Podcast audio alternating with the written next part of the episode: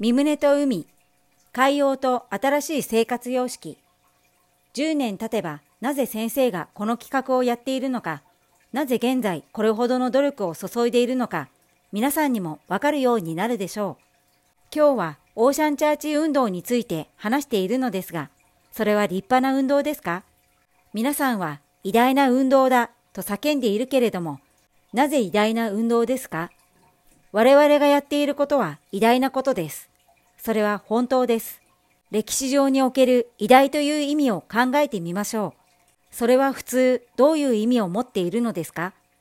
すべてのものをコントロールするという意味です。しかし誰もそういうことは好みません。ではなぜオーシャンチャーチ運動は偉大なのでしょうか？アメリカの漁村からほとんど若者がいなくなっています。彼らは自分の故郷を呪ってすらいます。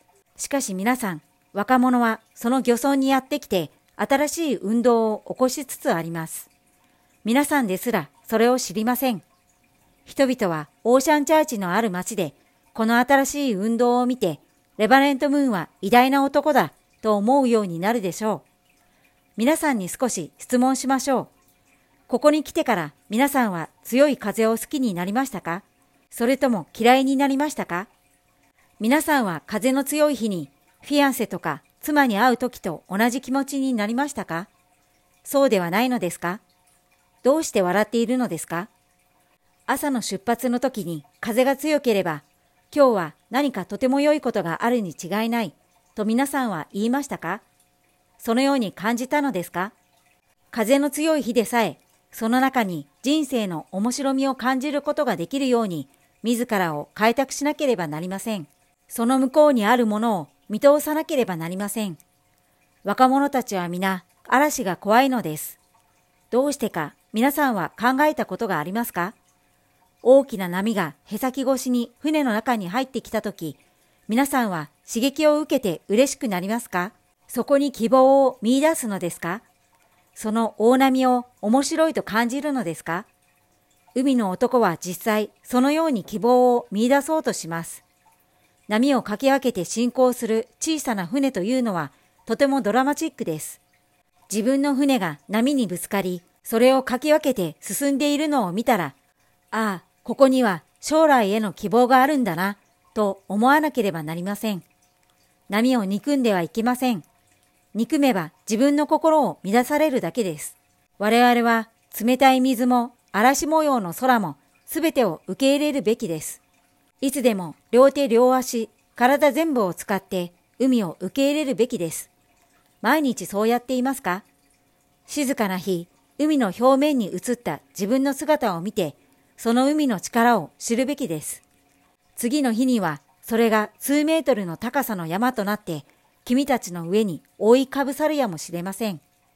静かな日には、海はただ休んでいるだけであって、その力は絶えず内に秘められているのです。男のそれと同じです。皆さんはとても興奮したり刺激を受けたりするけれども、次の瞬間には心が落ち着き、謙虚で静かになり、感謝を持った気持ちになります。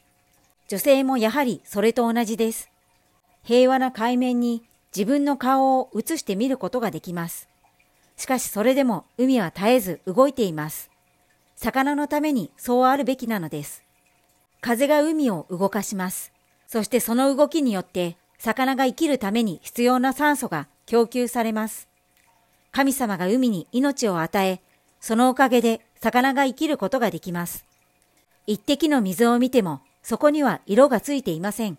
しかしもっと多くの水を集めると美しい色が現れ始めます。それはとても美しいのです。水の中にはとても多くの種類の魚が住んでいます。海にはあらゆる種類の魚や生命が含まれています。水は命を与えます。人間の体の70%以上は水分なのです。水が顔に当たるととても塩辛いので目に刺激を与えます。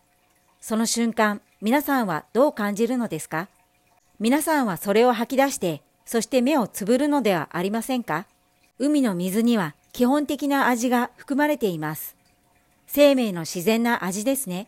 そう思えば、今度行った時に、今までとは違った感じを水に対して持ち、違った味を味わうことができるでしょう。一日働いた後、皆さんの手はカラカラに乾燥して塩辛くなります。それを味わってみると良いでしょう。その瞬間も素晴らしいものです。それは海が持つ美しさです。皆さんは海の塩分についての詩を書くこともできます。どのように偉大な芸術も文学もこういった生命との密接な関わりの中から生まれてくるのです。あらゆる生命、あるものを憎む人たちは、こういう芸術や文学を想像することはできません。生命を心底まで愛する人たちが、そういう美しく喜びを与える芸術や文学を生み出すことができます。静かな日、海を眺めていると、突然魚が水からちょうど人間のように飛び出してきます。クジラは大きく飛び上がって、それから辺りをぐるりと見回します。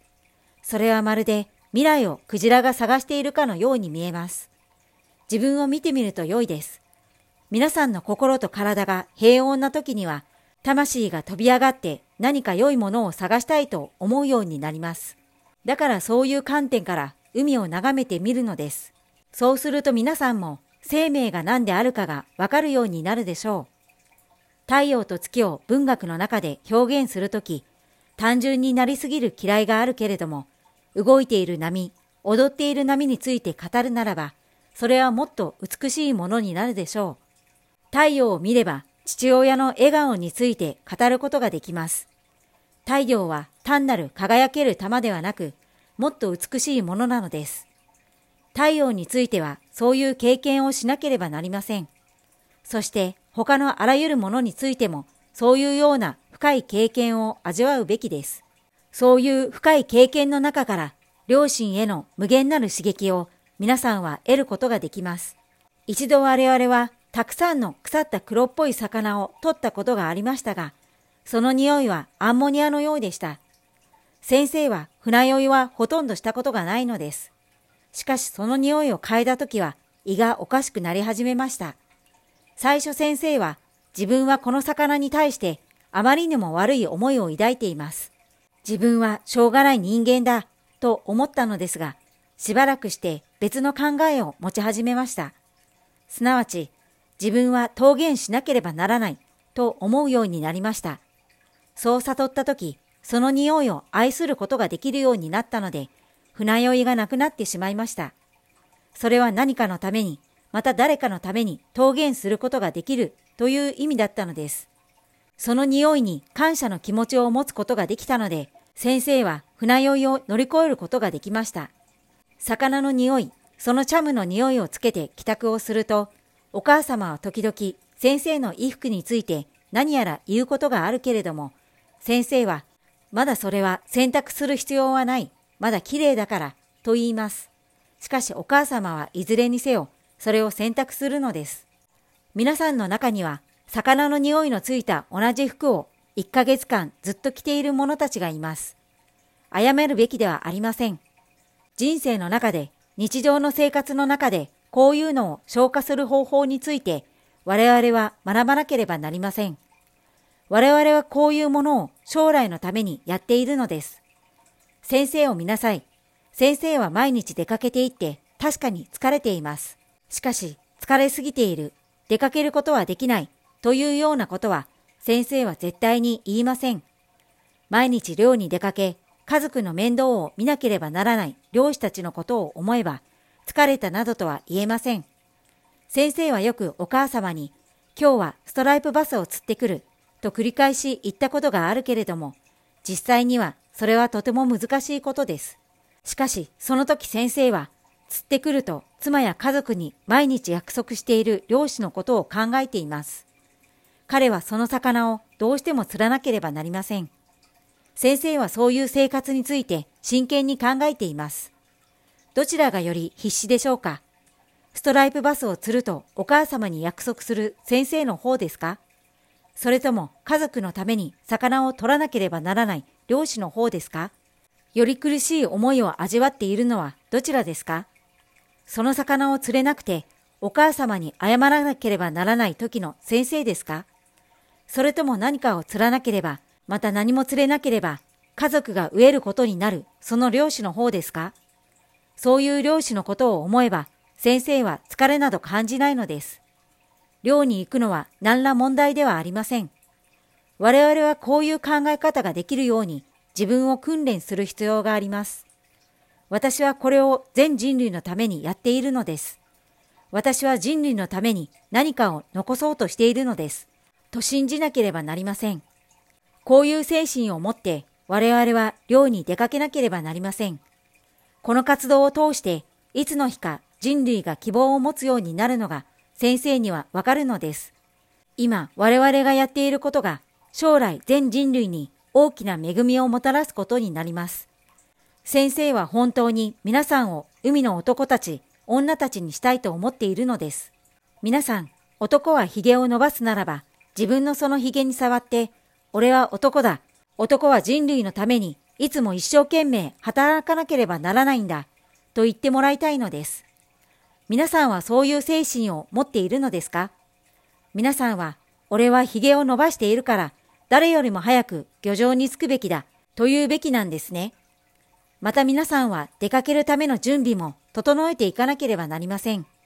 良いエンジン、餌、ガソリン、すべてを持っていなければなりません。これは基本です。先生はいつも出かける前に準備が整っています。我々が使おうとしているうなぎの餌の準備はもうすでに整っています。という報告を昨日先生は受け取りました。しかし朝になってそのうなぎがちゃんとなされていないことが分かりました。しょうがないことです。朝が来る前にこういうことが分かっていなければなりません。前の晩に全てが整っているべきです。皆さんはこういう基本的な面においては、ほぼゼロの状態に近いのです。皆さんの精神は前向きの姿勢なのですか？いつでも明日のための準備ができているのですか？もし皆さんの精神がそうでなければ、一生懸命働いている漁師たちに皆さんは残訴されるようになります。先生は今大したことはないように見えるかもしれませんが、先生の未来のビジョンははっきりしています。大いなる未来のために先生は今議題を作っているのです。皆さんはどうなのですか？今日の訓読はこれで終わります。このゴディブルは皆様のご協力によって成り立っています。詳細はゴディブル .org をご覧ください。